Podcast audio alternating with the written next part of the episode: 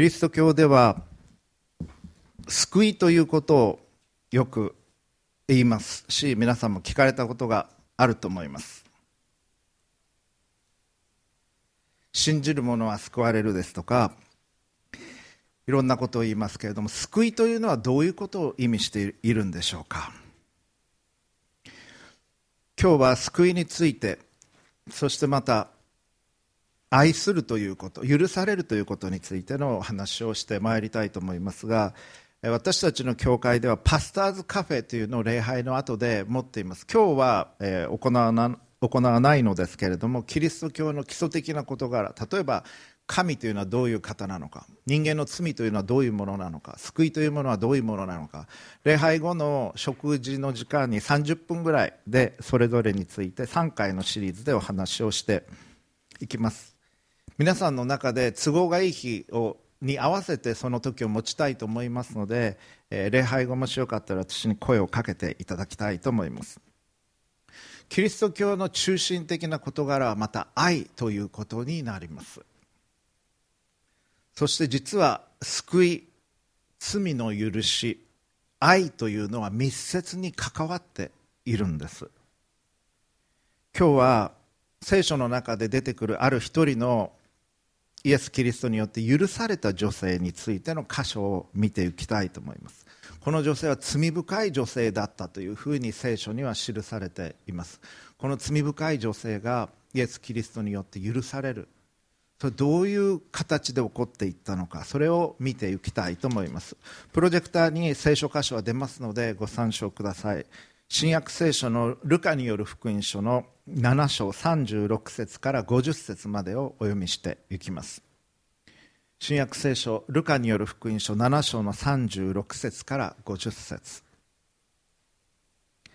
さてあるパリサイ人が一緒に食事をしたいとイエスを招いたのでそのパリサイ人の家に入って食卓に疲れた。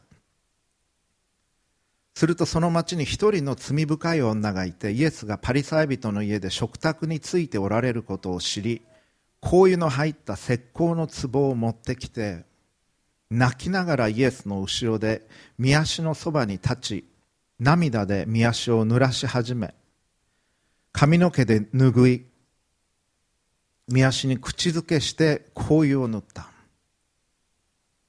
イエスを招いたパリサイ人はこれを見てこの方がもし預言者なら自分に触っている女が誰でどんな女であるか知っておられるはずだ。この女は罪深いものなのだからと心密かに思っていた。するとイエスは彼に向かってシモンあなたに言いたいことがあります。と言われた。シモンは先生お話しください。と言った。ある金貸しから2人の者が金を借りていた。1人は500デナリ。他の1人は50デナリ借りていた。彼らは返すことができなかったので金貸しは2人とも許してやった。では2人のうちどちらが余計に金貸しを愛するようになるでしょうか。シモンが余計に許してもらった方だと思います。と答えるとイエスはあなたの判断は当たっています。と言われた。そしてその女の方を向いてシモンに言われた。この女を見ましたか？私がこの家に入ってきた時あなたは足を洗う水をくれなかったがこの女は涙で私の足を濡らし髪の毛で拭ってくれました。あなたは口づけしてくれなかったがこの女は私が入ってきた時から足に口づけしてやめませんでした。あなたは私の頭に油を塗ってくれなかったがこの女は私の足に香油を塗ってくれました。だから私はこの女の多くの罪は許されていると言います。それは彼女が余計愛したからです。しかし少し少ししか許されないものは少ししか愛しません。そして女にあなたの罪は許されていますと言われた。すると一緒に食卓にいた人たちは心の中でこう言い始めた。罪を許したりするこの人は一体誰だろう。しかしイエスは女に言われた。あなたの信仰があなたを救ったのです。安心して行きなさい。以上です。イエス・キリストはまあ、この箇所の前の前がどんな感じで進んできているのか少しお話をしたいと思いますがイエス・キリストは12弟子を選ばれます。このルカによる福音書ではイエス・キリストは弟子がいたんですけれどもその中から特に12人を選ぶ。それが今日のこの箇所7章ですけどその前の6章で12人の弟子を選びます。山に登っていって一晩中祈りをされてそして12人を選ばれる。そしてその12人を呼び寄せてそして彼らと共に山から下ってそして教えられていく内容が書かれています。マタイによる福音書では山上の水訓山の上での教えというふうに言われるんですけれどもルカによる福音書では6章にそのことが書かれています。どういう内容か。聞いたことあるかもしれません。こういう言葉。貧しい人は幸いです。神の国はあなたのものだから。あるいはあなたの敵を愛しなさい。これ6章27節。あなたを憎む者に善を行いなさい。また29節。片方の方を打つ者には他の方も向けなさい。自分の敵を愛しなさい。35節。38節。与えなさい。そうすれば自分も与えられます。そういうことを教えられている。それが6章。弟子を選ばれてそういう非常に高貴なおそらく人類が聞いた最も高い教え。人を愛し人を許し敵を愛しなさいと言われた。善をもって悪に打ち勝ちなさいと言われたことが記されています。そして7章に入るとどういう話が出てくるか。ナインという名前の町があります。そしてイエス様がそこを通りかかっておられた時に母子母一人子一人の家庭がありました。その女性はもうやもめになっておられてご主人がいなかった。そして一人息子がいたんですけれどもその一人息子が亡くなってしまった。そしてその葬儀の場面にイエス・キリストは立ち会われました。たまたま行ったらそれがその遺体が運び出されている場面でした。もうお母さんは泣いていましたし周りの人たちも泣いていた。そしてイエス様はかわいそうに思いその亡くなっていた青年をもう一度その青年に命を与えた。その青年がよみがえったという奇跡的な出来事が記されているのが7章です。そして人々は大預言者が現れた。神は私たちを神の民を憐れんでくださった。顧みてくださった。ということを語っています。そしてこのイエス様についての話がユダヤと周りの地方一体に広まったということが記されています。そしてイエス・キリストと親類関係にあったんですけれどもバプテスマのヨハネという人物がいました。バプテスマのヨハネという人々人は人々に悔い改めを説いていました。そして人々はヨルダン川に来て洗礼を受け神の前に悔い改めるということをしていたんですけどそのバプテスマのヨハネの弟子たちにヨハネは託してその弟子の2人をイエス・キリストに送ります。イエス様あなたこそが私たちがずっと待ち望んでいた救い主なんですか？それともそうではなくてあなたは偉大だけれどもそうではなくて私たちは別の人を待たなければならないんですか？ということを聞かせます。あなたこそが救い主なんですか？ということを本人の口から聞こうとして2人の弟子にメッセージを託します。その時にイエス様はこう語られている。そそこのところちょっと読みますね。この同じくルカによる福音書7章の19節から。ヨハネは弟子の中から2人を呼び寄せて主のもとに送りおいでになるはずの方はあなたですか？それとも私たちは他の方を待つべきでしょうか？と言わせた。2人は身元に来ていった。バプテスマのヨハネから使わされてまいりました。おいでになるはずの方はあなたですか？それとも私たちはなお他の方を待つべきでしょうか？とヨハネが申しております。ちょうどその頃イエスは多くの人々を病気の病気と苦しみと悪霊から癒しまた多くの盲人を見えるようにされた。そして答えてこう言われた。あなた方は言って自分たちの見たり聞いたりしたことをヨハネに報告しなさい。目の見えないものが見足のなえたものが歩きサラとこれ皮膚病ですがに侵されたものが清められ耳の聞こえないものが聞き死人が生き返り貧しい人たちに福音が述べ伝えられている。誰でも私につまずかないものは幸いです。これ旧約聖書の中で救い主が来るときにこういうことが起こるということが言われていた。そのことが実際に起こっている。私にイエス・キリストにつまずかないものは幸いであると言われた。イエス様は時にはっきりはい私が救い主ですとは言わないんです。そうじゃなくて聞く人が自分で考えて自分で判断できるような形で教えられる。そういう意味では最も優れた教育者でもあったと思います。多くのことを問いによって投げかける。そして旧約聖書の話をし私につまずかないものは幸いですというふうに言われた。でも実質上は私こそがその救い主ですというふうに言っておられるわけです。そしてパリサイ人すなわち学者です聖書学者。そして聖書のことをきちんと守っている人。それをパリサイ人というふうに呼んでいたんですけれどもパリサイ人はイエス・キリストと直接話をしたいと思ってイエス様を食卓に招いたわけです。自分の家でイエス様はそこに行かれました。その時に招かれざる客が一人来たんです。招かれてなかった女性がその町でよく知られていた罪深い女性と呼ばれている人が家に入ってきました。そしてイエス様のもとにやってきたんです。そして彼女はイエスの後ろでイエス様は食卓ついてこの後ろに来た。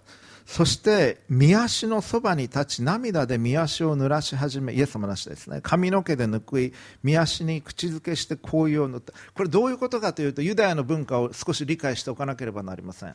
ユダヤで食事をするときに日本や西洋のように食卓でテーブルで食べるわけじゃないんです。そうじゃなくて、まあ、日本でいうとちゃぶ台みたいな感じでちょっと横になる感じが正式な食卓での食べ方だった。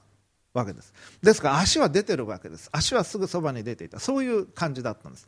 だから彼女はそのすぐそばに立ってイエス様のもとに行った時にどういうわけか涙がポトポト落ち出したんです。これは男性には分かりにくいかもしれない。私も含めてよく分からないですけれども女性の方が分かるかもしれません。で彼女はとにかくイエス様のもとに来て涙が出た。で申し訳ないと思って髪が長かったんでしょう。その髪で拭きました。そして持ってきてたんです。香油を。石膏の入れ物に入れた香油を。すごい高価なものでした。別の福音書を見ると聖書の別の箇所を見るとおそらく同じ場面を言ってるんじゃないかと思う。シモンという人も出てきます。でこのシモンは別の箇所を見ると皮膚病を患っていたということも記されているんですが彼女が持ってきたその香油を注ぐ、まあ、日本の普通の香水よりももっと高価で、まあ、ざっくり言って2300万円ぐらいの価値があった。でその石膏をあるいは割らなければそれ出せなかったのかもしれない。それをイエス様に注ぐということがここで起こっていった。そしてその素晴らしい香りがおそらく広がっていったでしょう。そしてこの女性の罪が許されたというふうにイエス様は言われた。パリサイ人。シモンはパリサイ人っていうのは聖書の中ですごく批判されてるんですけども実際には尊敬されていた人でした。すごく社会的にも尊敬されていた。地位もあった人。ちゃんとした生き方をしてた人でした。でも彼らに問題があった。彼らの問題は何かというと俺たちはちゃんとしてる。僕は真面目だし火の打ちどころもそんなにないしまあ人から指をさされるようなことはない。私はちゃんあの人もう本当に罪あの人も罪深いしあの人も問題あるしでも私はちゃんとしてる。というプライドがあったんです。その自己中心性傲慢さがありました。イエス・キリストは傲慢さをものすごく厳しく批判されました。今日申し上げたいこと一言で言うと愛することと神に許されることには密接な関係があるということです。あなたが神に許されたいのであるならば愛するということをしなければならない。愛がない限り神から許されるということはないと言っていいと思います。パリサイ人はちゃんとしてたんです。でも彼のうちには愛がなかった。だからイエス・キリストから厳しい叱責をパリサイ人の方々は受けていきました。あなたがもし神を愛し隣人を愛しているということがあるならばそれはあなたが神によって許されてるあるいは許されていくことの印と言ってもいいでしょうおそらく。神はあなたが神を愛し人を愛する人であるかそのことを見ておられます。この女性は罪深き女性と呼ばれた。この女性はじゃあどういうことをしたのか。愛することには何が含まれているのか。それを考えていきたいのです。ちょっとイメージしてみてください。このこのこの女性すごいですね。まあ、町では嫌われていた罪人と言われてたわけですけれどもイエス・キリストに直接近寄ってきて紅葉を注いでそしてもう涙で濡らして足をそしてそれを拭った。そして罪が許されていた。ユダヤでは砂漠地帯ですから乾燥してます。乾燥してるので大体サンダル履きです。一日中歩いてると足がほこりだらけになります。だから家に入るときに日本だとま靴を脱ぎます。ユダヤだと入っていくときに水で足を洗ってタオルで拭いて中に入っていくという習慣がありました。だから家の人がそれを用意する。あるいはそれをしてくれる人を用意する。しもべが大体そういうことをしてたわけですけれども。でもこの日はこのパリサイ人イエス様を招いたんですけれどもそういうことしなかった。イエス様言われてますね。でも彼女は水で洗ったわけじゃないけど涙でイエス様の足を濡らして自分タオルじゃなくて自分の髪の毛でイエス様の足を拭いた。それは彼女の愛情が現れていたのでしょう。もし仮にインタビュアーがこの後で彼女にインタビューしたらどういうふうになるか。あなたはこれ聖書に載ってますけれども招待者リストの中には名前ありませんでしたけれどもどうして来られたんですか？聞くかもしれません。いやパリサイ人は結構嫌ってたんじゃないですか？あなたのもう突っ込むインタビューだったらそういうこと聞きますね。抵抗ありませんでしたか？この家に。招かれてもないのにやってくるいや私には言えないようなたくさんの罪がありました。彼女はこう答えるかもしれない。皆から白い目で見られてました。私はそのことも知ってました。でもイエス様が来られていると聞いて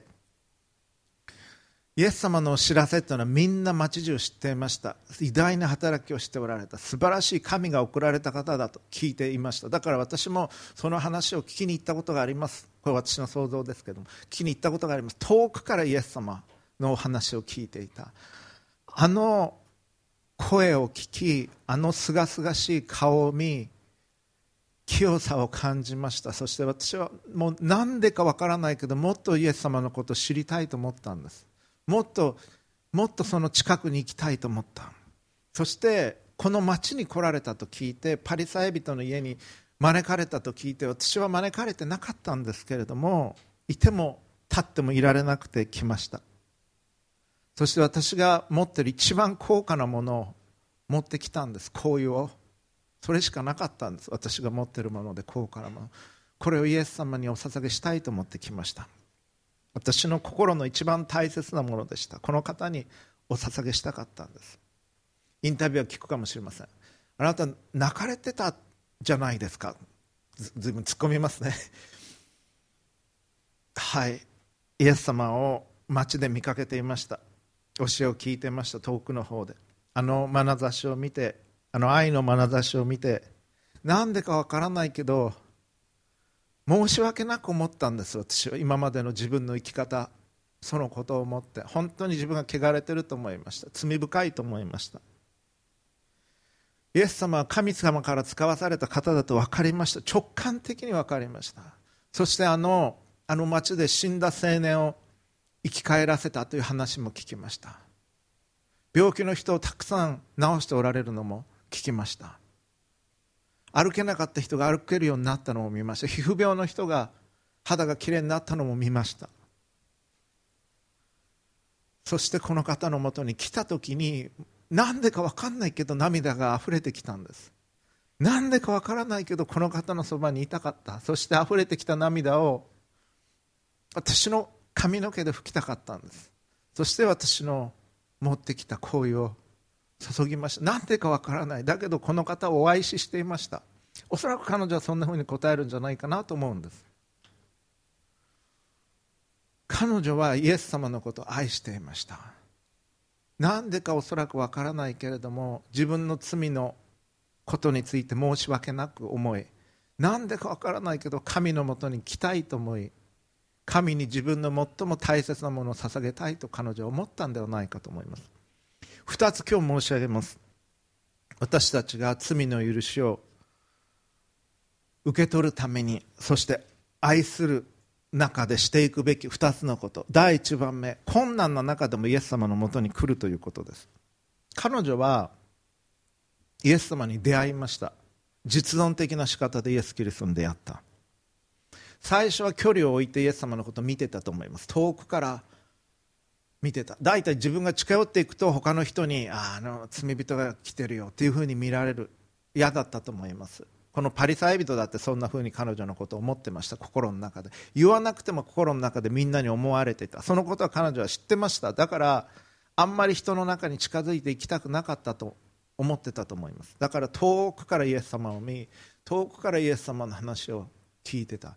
だけどイエス様のもとに来たかったんです。そして彼女は招かれてもなかったであろうにその家に入って行き歓迎されてなかった家に入って行きイエス様の後ろにまで行ったんです。困難でも彼女は来たんです。イエス様のもとに。それが私たちがしなければならないこと。この方がもし預言者ならパリサイ人思いました。自分に触っている女が誰でどんな女であるか知っておられるはずだ。この女は罪深い女なのだからと心ひそかに思っていた。イエス様は彼女のことも知っておられました。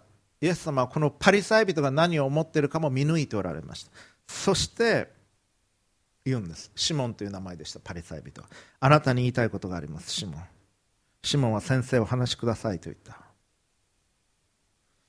そして例え話をされました。お金を借りていた人がいた。一人は500デナリ500万円としましょう。もう一人は50デナリ50万円としましょう。両方とも返すめどがなかった。返せるめどがなかった。だから金貸しは許してやった。2人とも。どっちが愛したと思いますか？余計に。それは500万円借りた方でしょう。より多く許してもらったわけですから。イエス様は言います。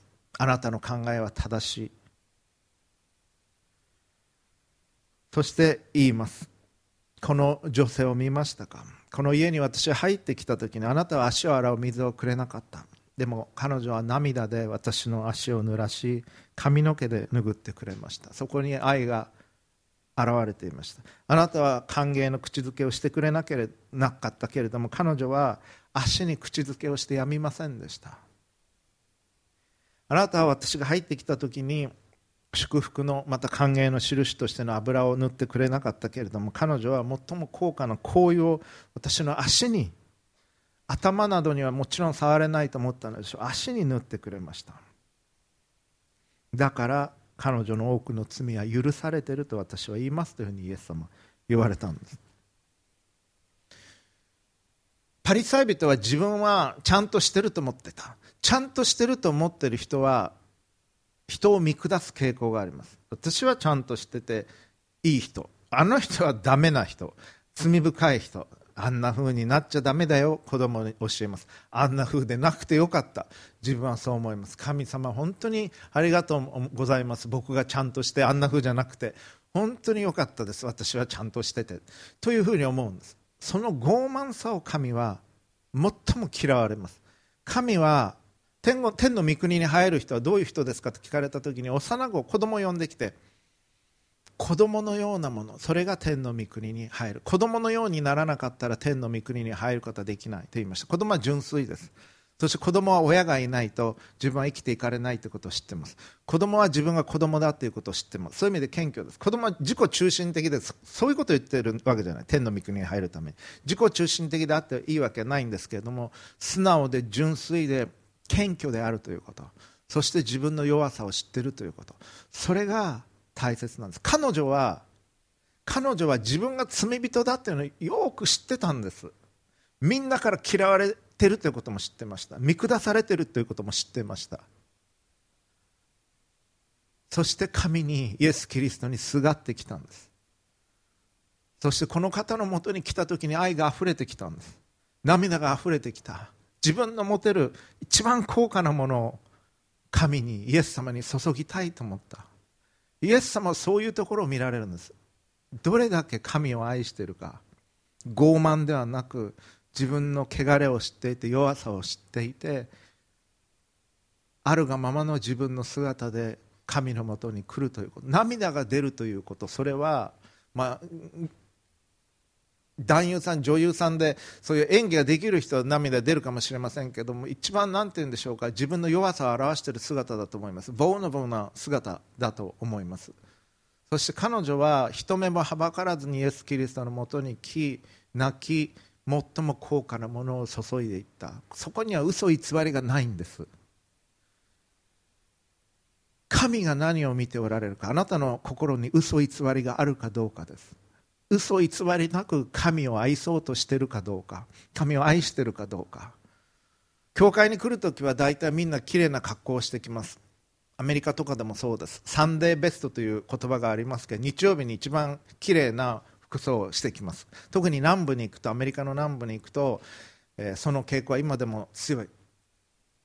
ジーパンで来る人ってあんまりいなかったりします。スーツで一般の信徒の人も来られますし女性もあの南部独特の大きなカラーがついたあのワンピースとかそういうとても素敵な服装で来ます。で日曜日はみんな聖書を持ってきて綺麗な聖書を持ってニコニコしながら来ます。でもその直前には車の中で夫婦喧嘩してたりすることもあるのかもしれない。1週間の歩みもそれほどちゃんとしてなかったかもしれない。だけど日曜日だけちゃんとして取り繕ってくるんです。その時にパリサイ人のようになってしまう。イエス様ある時パリサイ人にこういうふうに言いました。あなた方は白く塗った墓のようだ。外は綺麗だけれども中が中は汚いものでいっぱいだというふうに言われました。日本は今仮装してから葬ります。だから焼くので灰を大体壺に入れてやりますけど私の曽祖父曽祖母の時代は土葬でした。だから棺桶の中に遺体を入れて土をこう持ってで木が丘が腐った時にそれがどさっと落ちてくるそういう感じに持ってたんですね。そうあの私も記憶があります。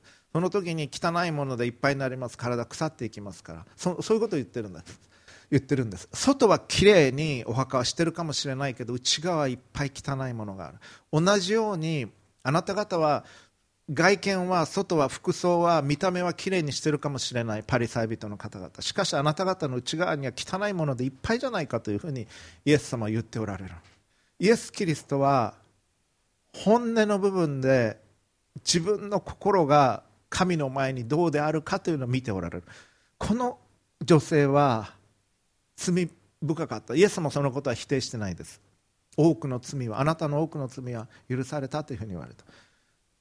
罪はあった。だけれども神の前に正直な素のままの心で気涙を流し心を注ぎそういう歩みをしたんです。そういうことをこの女性はされた。だから私を多く愛したから救い主であるイエス・キリストを愛してるから神を愛してる。そのことによって彼女の罪は許された。そうイエス様語られたんです。あなたはどうでしょうか？あなたの罪はあります？教会行くとあるいはキリスト教概論とか取ると罪人とか言われるんで嫌だっていうふうに思うっていうふうに書いてこられる方時にいらっしゃいますが日本語の漢字の、まあ、元は中国ですけれども罪という漢字のニュアンスはどういうことかというと罪という漢字今イメージしてください。上に4みたいなのありますね。で下に「非」というふうに書いてます「非」というのは非行少女非行少年の非悪いことをした人という意味です。で上側は上側の4みたいなのは網とか籠とかです。だから悪いことをした人が捕まっているのを表しているのはあの罪という漢字なんです。だから日本人が罪って聞くと警察に捕まっているイメージを持ちます。あなたは罪人です。いやそこまで悪いことはしてません、まあ、ちょその完全じゃないかもしれませんけど罪人とは言わないでください。というふうに思うのはそういうニュアンスがあるからなんです。英語だとクライムという言葉がそれに相当します。でもう一つ sin という言葉があります。Sin それは神の前における罪というのは sin なんです。警察には捕まらない。人のことを悪く思っても人を憎んでも人に意地悪言ってもひどいこと言っても言っただけでは警察に捕まらないです。しかし捕まるような罪もあります。人を傷つけたりナイフで傷つけたり、まあ、そそんなことを殴ったりそれは犯罪クライムになります。クライムとシンの関係はどうか。クライムになるとヤフーニュースとかに出てきます。お年寄りがおばあちゃんがおじいちゃんを刺し殺したとかいうニュースを聞くと本当に悲しい気持ちになります。いっぱいそういうニュースで流れてきます。でもそのクライムになる前にいっぱい家の中での言い争いがあったと思います。警察だったにはならなかったけど叩いたりとかひどいこと言ったりとかそういうのはあったに違いない。そしてそれが犯罪になって現れてきたんです。クライムになる前にたくさんの線があったんです。で神はこの真の状態から問題にされるんです。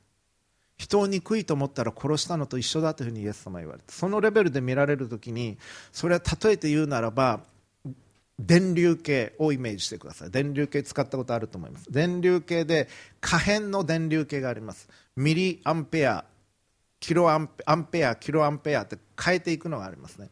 キロアンペアにしておくと電流流してもちょっとしか触れない。ミリアンペアにすると振り切れます。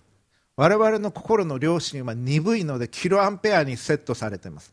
だ罪人というよりそこまでひどくない。ちょっとはあるけどっていう程度。でも神様ミリアンペアで見ておられるから私たちの罪を見るときに振り切れてるんです。神の前に。我々の罪は。その基準で見られたときに罪人でない人って一人もいないです。この女性が罪人であっただけではない。パリサイ人も罪人でした。でもパリサイ人は自分は大丈夫だと思ってたんです。あの人はひどいけど僕は大丈夫私は大丈夫と思っていた。その傲慢さをイエス様は指摘されたんです。あなたは許される必要があると思ってないかもしれない。だからあなたは神を愛さないということを言われた。彼女は困難でもイエス様のもとに来ました。そして第2に今日はポイント2つだけです。第2にあなたの心と行いをイエス様に注ぐということです。あなたの心とあなたの行いをイエス様に神様に注ぐということ。しかも自発的に。この女性は香油の入った石膏の壺を持ってきました。そしてもう一回読みますね今日のテキスト。泣きながらイエスの後ろで泣きじゃくっていたのかもしれない。イエスの後ろで見足のそばに立ち涙で見足を濡らし始め髪の毛で拭い見足に口づけして香油を塗った。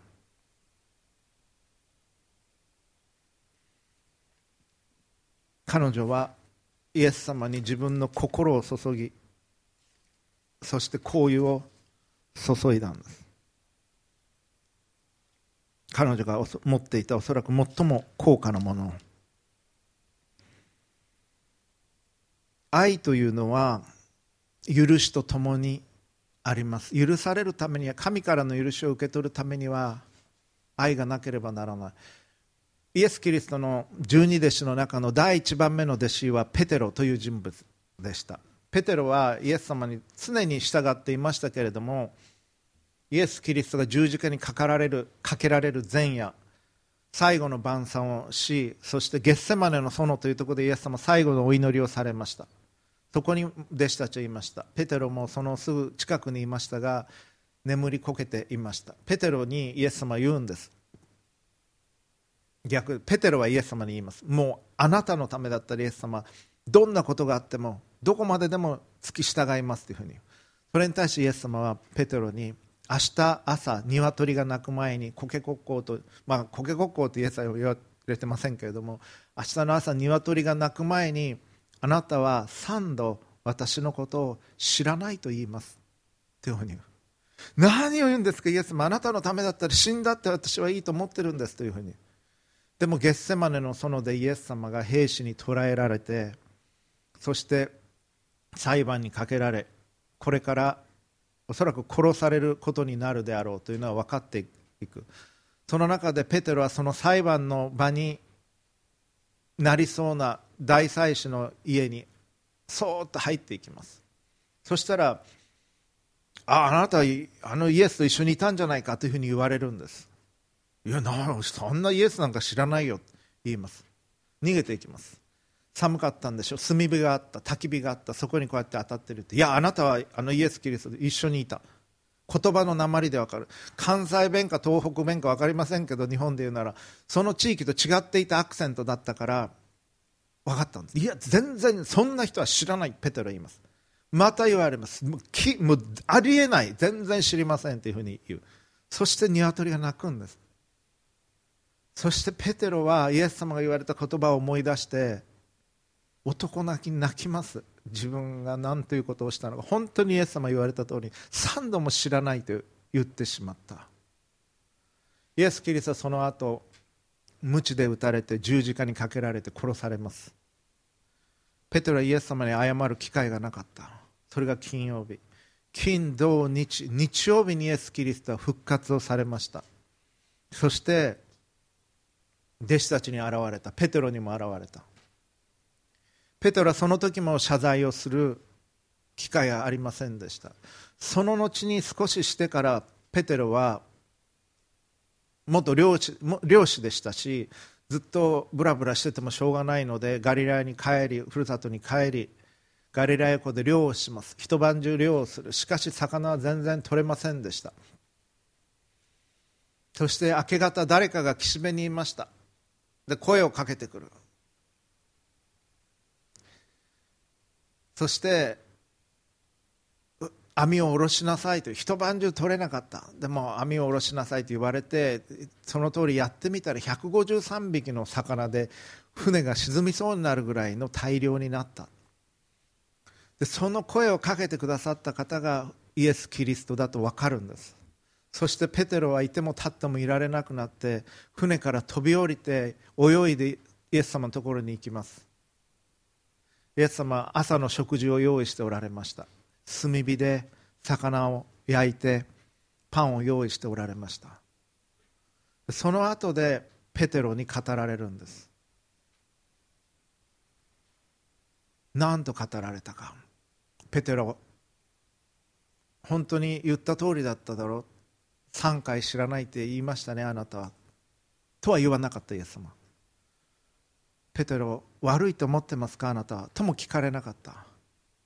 もう二度とあんなことしませんか？とも聞かれなかった。イエス・キリスト聞かれた質問はあなたは私を愛しますか？それだけだったんです。主よ私があなたをお愛ししますことはあなたがご存知です。私の子羊を飼いなさいとイエス様言われた。そして二度目聞かれた。あなたは私を愛しますか？私があなたを愛していることあなたがご存知です。ペテロは言います。3度聞かれた。あなたは私を愛しますか？イエス様がペテロに聞かれた。ペテロがイエス・キリストを裏切った時に聞かれた問いは唯一あなたは私を愛しますか？だったんです。それがペテロの悔い改めには必要だったんです。悔い改めの中心はもちろん反省して悪かったと思うことも大切なんですがそれだけではない。それだけではなく神を愛することなんです。なぜかペテロは神を愛する愛よりも自分の保身の方が大切だったんですあの瞬間。アダムとエバは罪を犯して禁断の実を取った時に神を愛することよりも禁断の実への欲求の方が勝ったんです。神は禁断の実以下の存在だと思ったんです。神を神として愛してなかった。神への愛で心が満たされてなかった。それはいわば冒涜です。神を愛するということが一番大切なものとしてなかった時に私たちは罪を犯すんです。この女性はイエス様のことを愛してました。少なくともイエス様にお会いしてから愛するようになった。そしてその愛で満たされたイエス様それを見られたんです。あなたの罪が許される時にはためには神を愛する愛がそこになければならない。パリサイ人はちゃんとしてたけれども教会にも、まあ、シナゴーグと言いますユダヤ教の教会。シナゴーグにも行ってたと思います。聖書のことも守ってた。だけど神を愛する愛がなかった。人を愛する愛がなかった。この女性は心と行いを持ってイエス様に愛を注いだんです。そしてイエス・キリストに出会いました。愛することと許されることという題で今日はお話をしてきました。あなたのあなたには罪があります。私にも罪があります。神の目から見た時に罪がない人というのは一人もない。そしてその罪が許されるために必要なことそれはあなたのこと私のこと神が愛してくださっているということを知りこのお方を愛することです。そして神が愛しておられる私たちの隣人を愛するということ。心から愛するということ。かけねなしに表面的にじゃなくて本音で本当に愛するということ。それが私たちに求められていることです。共にお祈りをいたしましょう。